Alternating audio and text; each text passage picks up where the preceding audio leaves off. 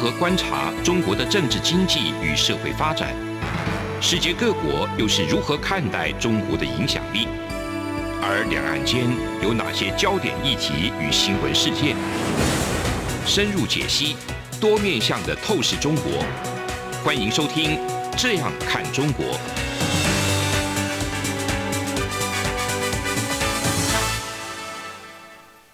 各位听众，你好，我是主持人蔡明芳。你现在收听的是中央广播电台的《这样看中国》节目，蔡明芳时间。那我们今天要谈的主题呢，主要是要针对近期美国联邦通讯委员会上个礼拜呢，又再次全票通过哈，禁止这个华为、中兴这一些中国的企业，还包含海康威视这些中国的企业呢，那它在美国境内经营销售哈这些商业活动。那主要要谈就是说，透过这样的一个镜子呢，我们就可以看到，就是说，现在大家对于中国透过这种数位媒体或数位平台一个方式来进行所谓的数位集权主义呢，其实已经被美国人看到了哈。那这个地方为什么这个议题是非常重要的？那其实各位听众朋友听到这个消息，可能会觉得说。这个消息不是在过去的时候就已经有发生了，因为事实上，在今年三月，或者是说在更早之前，二零一九年的五月的时候，其实美国就已经禁止中国的国有企业和中国移动在美的一个营运许可。到后来，像在二零二一年三月的时候，那美国的联邦通讯委员会呢，他又把华为、中兴、海康威视这一些，还有大华科技，我想。我们在节目中都有跟各位听众朋友讲过，视为有国安威胁的呢，他们都有采取一些禁用。那现在就是说，在六月的时候，又有出现所谓什么叫做 FCC 这个美国联邦传播委员会呢？他们会一致的投票通过禁止华为、中兴通讯这些中国企业设备。主要的差异在于说，在今年三月的时候。这个美国联邦通讯委员会，他们根据二零一九年呢颁布在保护美国通讯网络的这个法律哈，那把五家的中国企业，就包含华为跟这个中兴这些企业呢，那他们把它这个列入国安的威胁清单。但是在那个时候呢，他们也只是怎么样？他们也只是说列了一个对国家。安全构成威胁的通信设备跟服务的清单，那那时候他们只有禁止接受联邦政府补贴跟资助的这一些网络的营运商购买这些被他们列在所谓的黑名单上面的一个公司所生产的一个设备，但是他并没有去限制，就是说，如果你今天没有拿联邦政府的基金的营运商，那我是没有办法限制你的，所以变成两个层面，那。分成两类，一类就是说我有拿到联邦政府的补贴营运商，那在三月的时候其实就已经禁止了。但是如果没有拿到联邦政府的营运商呢，他当时是没有禁止的，也就是说他还是可以继续买中国的这个企业所生产的这个电信跟通讯的这个设备。那其实这个东西跟在台湾也是一样，现在我们在政府部门，当然基于这个对华为或像海康威视这样的产品，它有这种窃取呃你的。机密或窃取资料的这一些电子产品呢，它政府部门也禁止去使用。但是政府部门有没有办法去限制所有的人？在目前台湾也是没有继续在这一块在加强的哈。但是在上个礼拜的时候，美国的这一个通讯委员会，他们就是针对这一块的漏洞。什么样的漏洞呢？就是并非说只有你拿联邦资金的人，我才要排除你，而是你没有拿的，我都要排除你。事实上，这样的做法是比较正确的。为什么？因为既然它是有窃取你机密的这个疑虑，那其实机密不见得就只有在政府会发生。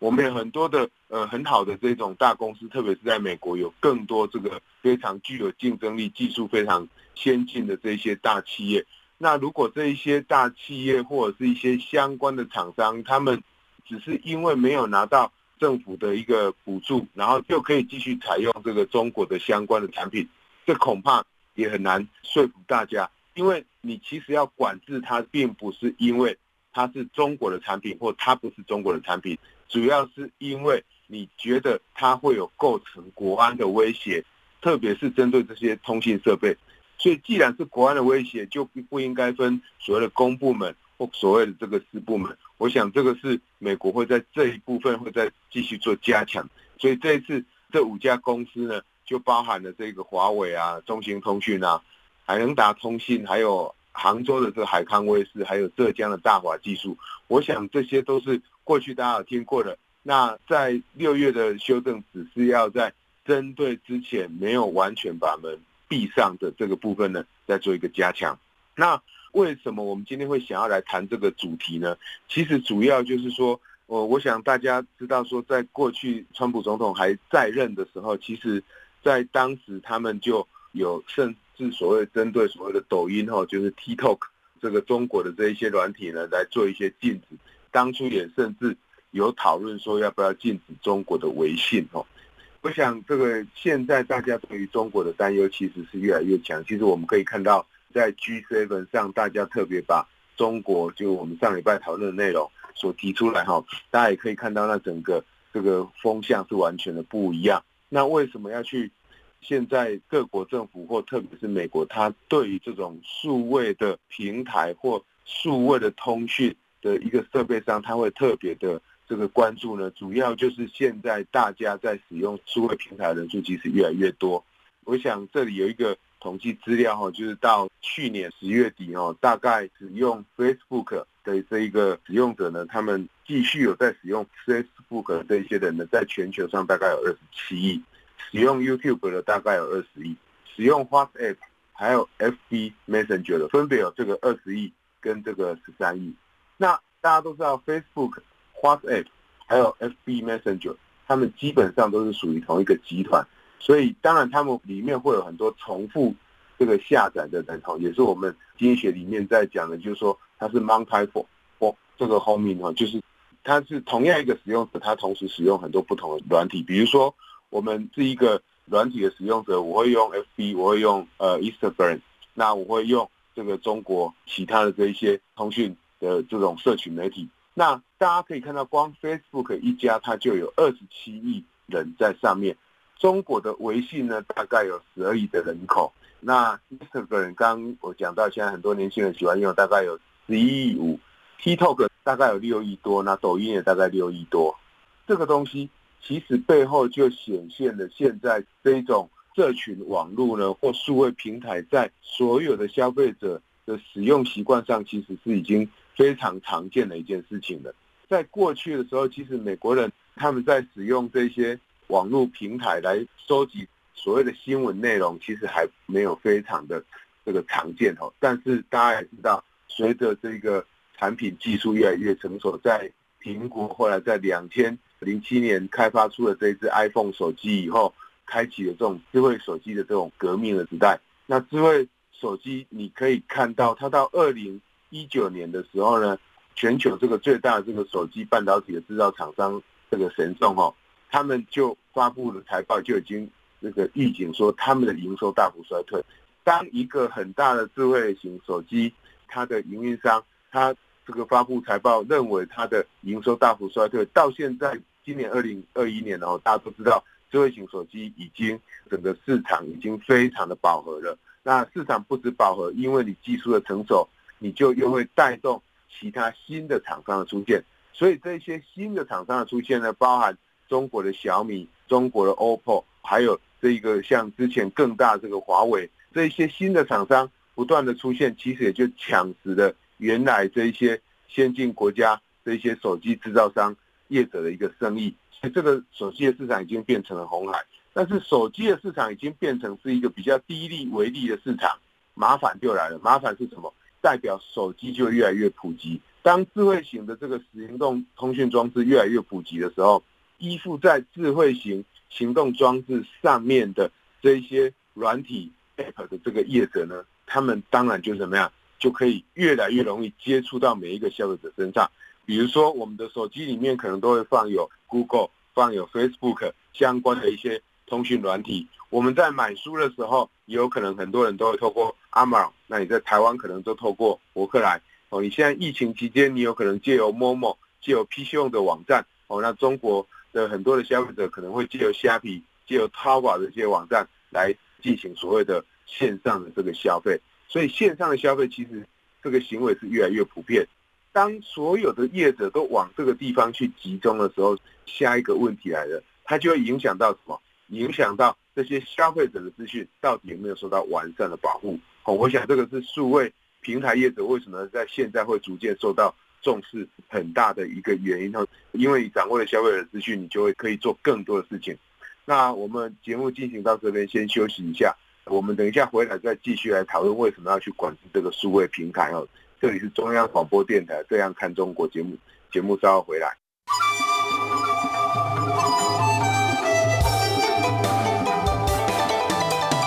无限的爱向全世界传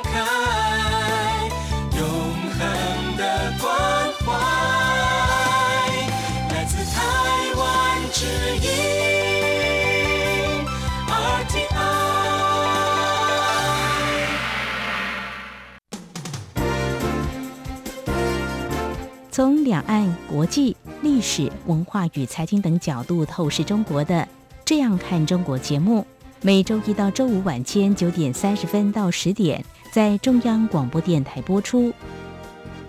如果您对《这样看中国》节目有任何收听想法或意见，欢迎寄信到台北市北安路五十五号，也可以透过电子邮件的方式。节目有两个信箱：二零二零 at。R t i 点 o r g 点 t w，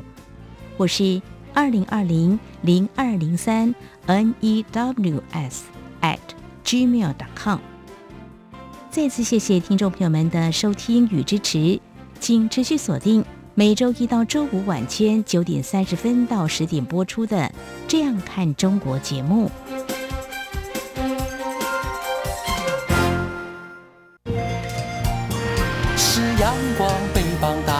世界之窗是阳光翅膀，环绕着地球飞翔。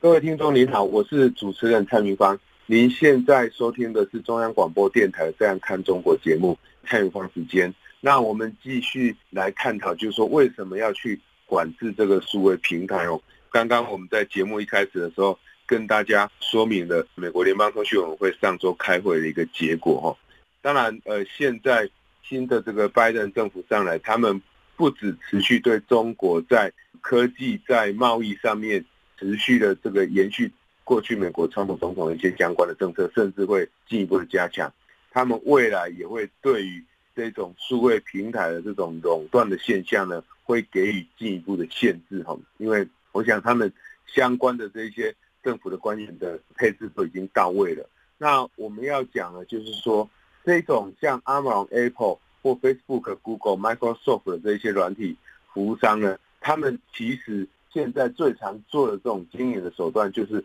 很容易去收集很多消费者的讯息，收集消费者的讯息，它当然就可以做很完整的这些广告哈。这些数位平台业者。它跟过去的一般的厂商到底有什么样不同的一个特性呢？我想数位平台哦，它有一个非常大的特性，除了大家都知道的，就是一个平台业者、一个厂商，当他这个经营的越来越大的时候，他下一个动作就是他可以发挥所谓的规模经济。规模经济所指的当然是随着你这一个厂商的客户越来越多。你所必须要分摊的平均成本就越来越低。当你的规模越来越大，那你同样花了一件事情，你的固定成本是一样的，可是因为你消费者众多，所以你的这个规模经济就会发挥的越强。第二个呢，在数位平台里面最大的一个效果就是所谓的网络外部性。网络外部性它跟一般我们所熟知的这种刚刚提到的规模经济不太一样。规模经济比较像是在厂商的生产面，网络外部性比较是在厂商的需求面哈。什么是叫做厂商需求面呢？过去我们在谈华为的议题的时候，我们说华为受到的美国管制，它禁止使用 Google 的这个 Android 这些平台，出 Google 的这些系统，对华为最大的影响是什么？那当初大家都有提出来说，华为它自己其实已经有开发鸿蒙的系统。但是我们那时候就已经跟各位听众朋友分享过哈，鸿蒙的系统不管它好不好用，它跟 Google 最大的差别在哪里？呃，我想世界主要的国家或多数的人，或甚至在台湾的所有的人民，我想应该是没有人去用鸿蒙的这个系统。那大概只有在中国境内，那有很多华为的使用者，他会特别去用这个鸿蒙的系统。这个东西就是网络外部性的差异。这个网络外部性呢，最早期大家在举的例子，最常讲的就是手机。当只有你一个人用手机的时候，你不会有太大的效用，你不会有太大开心满足的程度。随着越来越多人用，你的效用就会越来越高。当只有一个人去用用这个微软的这个作为软体的时候，像 Word 啊，像 Excel 这些软体的时候，只有你一个人用，你不会觉得说这个东西有什么好用。当随着越来越多人都用 Microsoft 的软体的时候，你就会使得越来越多人都跟着你一样用 Word。这样的一个效果，就使得 Microsoft 在过去那个 PC 的年代，它长期处于独占的地位。这样的独占地位在什么样的情况下才被打破呢？到了 Apple，它推出了所谓的 iPhone 的这个智慧型手机，推出了所谓 iOS 的这个智慧系统以后，你才会看到说。这个 Microsoft 的平台慢慢的被打破，为什么它会被打破？因为这个智慧型手机出来以后，它不是只有电话的功能，它还包含很多文书处理的这个功能，等于它把一台你可以做简单处理的这个电脑绑在手机上面。后来出现了 Android 的平台，还有 iOS 的平台。当越来越多人消费这两种平台的时候，我用这两种平台，我的效用就越来越高。大家也可以看到，随着智慧型手机的普及，然后 PC 的需求慢慢的下降，那 Microsoft 的影响就越来越低。如果没有出现这样的一个革命性的一个改变的话，其实现在很有可能还是有 Microsoft 的在这个把持整个市场，所以这整个市场有可能还是会被独占。有这种革命性的产品出来，才会有出现这个所谓网络外部性的效果慢慢增强，然后来把既有的厂商打破它垄断的一个局面。吼，那所以。一样的效果，大家也可以看到，它发生的就是发生在 Facebook、发生在 Google 的这个软体上面。这种网络外部性的效果是非常强烈的。所以，除了网络外部性效果，除了规模经济以外，在这个数位平台里面，还有另外一个非常重要的功能，就是所谓的范畴经济。那在经济学里面，我们在谈范畴经济的意思，就是说，当一个产品，比如说传统的例子，跟各位听众朋友讲，你们会比较容易接受这个概念，就是说。当同样一家厂商，他生产的大的轮胎，生产的小的轮胎，跟他分开两家工厂，分别生产大的轮胎跟小的轮胎，哪一个成本会比较低呢？如果你一起生产大轮胎跟小轮胎的成本会比较低的话，那就代表你具有范畴经济。如果你生产一台大车跟一台小车，比如说我生产一台。呃，两千五百 CC 的车子跟生产一台一千六百 CC 的车子，如果同时在同样一间工厂里面生产这两种车子，那我的成本会比较低的话，就代表你具有范畴经济。那其实范畴经济在我们现实生活中，大家最常看到就是所谓的多角化经营的经济。多角化的经营，比如说这边有一份或全家便利商店，大家可以在外面看到的这一些便利商店呢，他们可以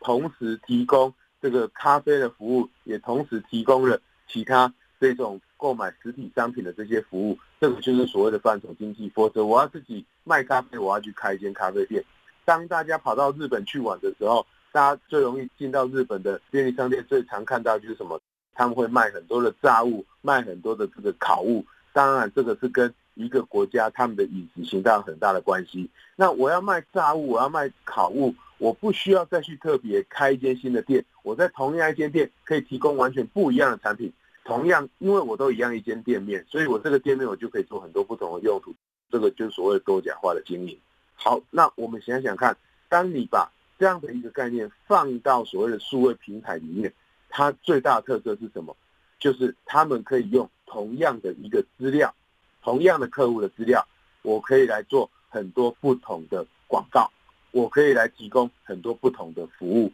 比如说，Google 它就可以去经营这个相片的平台。Google 它可以去经营 Gmail 的这个服务，Google 也可以去进行所谓的这个 Google Meet 这一些现在所谓非常夯的这个远距视讯会议的相关的这些软体。Facebook 它可以去经营，比如说 WhatsApp，它可以去透过这个 Instagram，它可以去透过它的 Messenger，就是它的聊天软体去收集它的这个资料，所以它可以用同样的一群客户的资料，然后去做很多不同的事情。这个东西就是所谓的数位平台在发挥的角色。那对中国而言呢？其实大家可以看到，像现在呃面对中国很大的这个管制压力，像阿里巴巴的马云现在就面临很大的管制这个压力，他们的电子支付的市场哦，你可以看到我拥有很多消费者的资料，我也可以去知道消费者的金流。这个同样一群消费者，我是 Apple 的用户，我有用 Apple Pay。那我也有用 Apple 其他 App Store 里面的商品，我就可以把它的金流跟它的商品有绑在一起。一样是阿里巴巴，一样是腾讯的使用者，我也可以去用它不同的支付。哦，我也可以去用阿里巴巴的支付，我可以去用腾讯的这个相关的支付系统。这一些都可以看得到这些业者多角化经营的一个特色。那如果在中国人这么多的情况之下，这个系统在中国做大了。如果他在美国境内也跟着做大了，很有可能你所有美国人的讯息也都会被中国取得。那在这样的一个情况之下，我们如果没有办法做好资料的保护，我们就很容易让美国消费者的消费的形态，让美国消费者的一个习惯，然后掌握在中国的一个厂商或中国的政府手里，进而中国政府可以利用这些消费者的资讯，再推出一些消费者不知不觉。就会吸收的这个资讯来影响这些消费者进行所谓的这个，我们可以说是洗脑。所以消费者一般而言，如果你的媒体识读哈，就是说你看到一个消息，你看到一个新闻，你自己没有太好的辨别能力的话，就很容易会面对到很大的一个挑战哦，对这个国家的治理就会有很大的这个障碍。这也是为什么现在越来越多的这个国家，他们越来越重视这种厂商合并的。一个问题哦，数位平台合并的问题。那除了刚刚所提到的一个范畴经济以外呢，光范畴经济其实就很容易会受到所谓同样用一群消费者的资料，如果有可能来提供真的讯息，有可能提供这个假的讯息。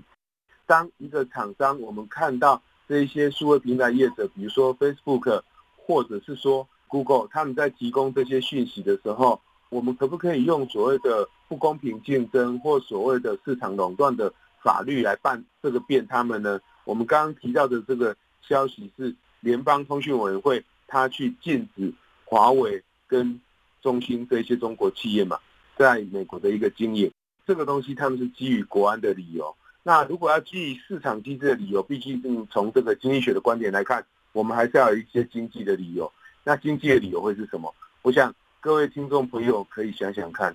呃，我想过去 Facebook、Apple 都有发生类似的情况，就是他有把所谓的消费者资料，他可能交给了这个中国政府，或者是有外泄的一个问题哦，被窃取的这个问题。如果当这些业者他们对于消费者的资料没有尽到好好保护的责任，或许我们会说，诶，你欺骗了消费者，但是好像跟市场竞争没有关系啊，因为你没有去影响到其他的厂商。呃，如果这样的想法可能太过单一，为什么这样的想法会是太过单一呢？大家想想看，如果今天 Apple 或者是 Facebook，甚至是像 Google 这一些厂商，他们透过消费者的一个资讯，然后去销售他的所有的这个商品，或者是说他把这个资料外泄给其他的厂商去进行这个商业的交易行为，他就可以赚到更多的钱，更多的钱。他就可以再回来优化他自己的系统，然后取得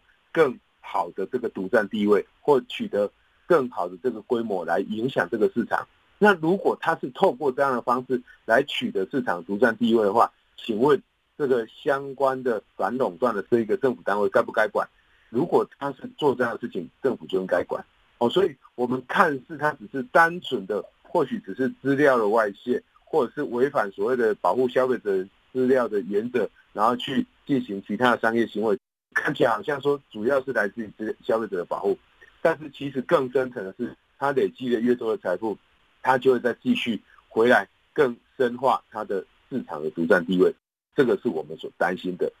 再者呢，其实大家可以知道哈，就当 Facebook、Google 他们这一些厂商他们的经营的主体越来越大的时候，他们其实。收集到的资料，包含消费者人数一定比一般新进的厂商来得多，包含消费者的讯息一定也会比其他的厂商来得完整。也就是说，它资料的品质既大，而且这个非常的好。当消费者的品质越好，当消费者的资料越详细的话，你可以分析出来的消费者的行为，它的趋势一定是怎样？一定是越精确的。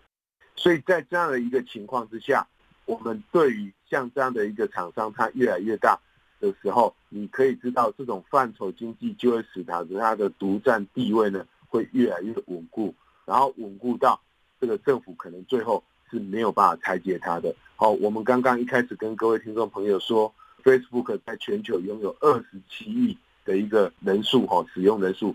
即使 Facebook 其他的 WhatsApp、Instagram。FB Messenger 这些人都被你慢慢的去除了，你光 FB 本身，Facebook 本身就有二十几亿的使用人口哎，那在这样的一个情况之下，我们即便把它都排除了，它的垄断力还是很强，更何况没有排除，好，所以现在其实很多的反垄断的机构对于这些大型的数位媒体这个平台，他们的一个垄断的情况呢，顶多就是对你新增的会尽量去禁止，但是对既有的他没有办法。提出马上立即有效的方式来限制它的一个独占地位的延伸。好，只不过我们今天特别把这个议题提出来的意思是要去提醒听众朋友说，现在美国政府已经在关心这件事情，而且真的去做了这件事情。他真的去禁止华为、禁止中兴这些中国企业呢，他们继续在美国的一个商业行为。那我想也跟我们中央广播电台在世界各地的听众朋友分享。这样的一个消息，那为什么要做这样的事情？它的正当性在哪里？它的合理性跟它的必要性在哪里？我们也一并在今天的节目内容之中呢，跟各位听众朋友分享。好，那未来有比较新的讯息，我们也会继续为我们各位听众朋友来做更新。以上就是今天中央广播电台的《这样看中国》节目。今天节目探讨的主题呢，就是有关于美国联邦通讯委员会呢。他们去禁止华为、中兴等中国企业他们在美国的一个营运活动，哈，包含不管你有没有受到联邦政府的这个补助的这些美国的企业呢，都会受到限制，等于他把它锁在美国之外了。所以这个是非常重要的一个宣示，也是重要的一个动作。以上呢，跟各位听众朋友分享，我是主持人蔡明芳，谢谢您的收听。哎哎，你知道吗？侨委会今年的海外华文媒体报道大奖开始征件喽！真的吗？没错，今年是以“看见疫情下的华媒影响力”作为主题。除了原本就有的平面、网络报道类、广播报道类之外呢，还增设了电视影音报道类哦。不止如此，还有全球新闻志工限定的侨务电子报新闻报道特别奖。只要你是侨务电子报的新闻志工，而且报道作品有在侨务电子报刊登过的，就可以报名啦！哇，奖项变多，报道被看到的机会也变多了呢。那参赛作品只要是聚焦台湾、报道台湾，而且是在限定刊播期间于中华民国境外媒体平台刊播就可以了吗？没错，赶紧把握时间，在八月十五号之前上网完成报名吧。那我赶紧上二零二一海外华文媒体报道大奖官网查询相关征件规范。网址：triple w dot o c a c media awards dot t w w w w 点 o c a c m e d i a a w a r d s 点 t w。以上资讯由中华民国侨委会提供。从两岸、国际、历史文化与财经等角度透视中国的《这样看中国》节目，每周一到周五晚间九点三十分到十点。在中央广播电台播出。如果您对这样看中国节目有任何收听想法或意见，欢迎寄信到台北市北安路五十五号，也可以透过电子邮件的方式。节目有两个信箱：二零二零 at r t i 点 o r g 点 t w，或是二零二零零二零三 n e w s at gmail.com。再次谢谢听众朋友们的收听与支持，请持续锁定每周一到周五晚间九点三十分到十点播出的《这样看中国》节目。